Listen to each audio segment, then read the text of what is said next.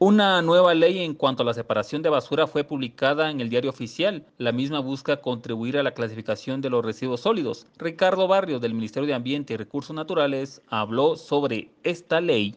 Cobra vigencia el acuerdo gubernativo 164-2021, que es el reglamento para la gestión integral de residuos y desechos sólidos donde eh, todos los habitantes a nivel nacional ya tendríamos que haber entregado nuestros residuos a partir de hoy clasificados en una clasificación primaria y secundaria.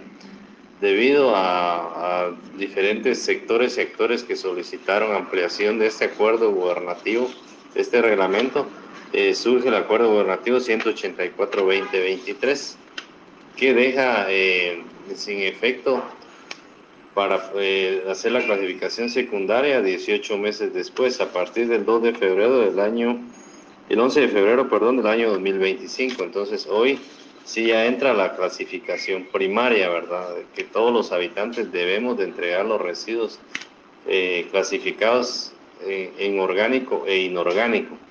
También hacer la, la, aclaración de que en algunos municipios ya se tiene la clasificación, como el caso de San Marcos, ¿verdad? La clasificación secundaria entonces en estos municipios se sigue haciendo como se está haciendo, en el sentido de que aquí estamos entregando los residuos clasificados en orgánico, papel, cartón, plástico, metales, vidrio. Entonces eh, no significa que esto viene a, dejar sin efecto, no. Las municipalidades tienen eh, su propia autonomía para realizar estas acciones, entonces se sigue haciendo, las municipalidades lo están realizando. A nivel nacional y con las municipalidades que aún no tienen un sistema de recolección a través de la clasificación secundaria, si entra en vigencia hoy la clasificación eh, primaria en orgánico e inorgánico. Asimismo, este acuerdo lo que vino a ampliar también de que el, el 164-2021 indicaba que ya todas las municipalidades deberían de tener un camión de clasificación de residuos con compartimentos para los mismos, ¿verdad?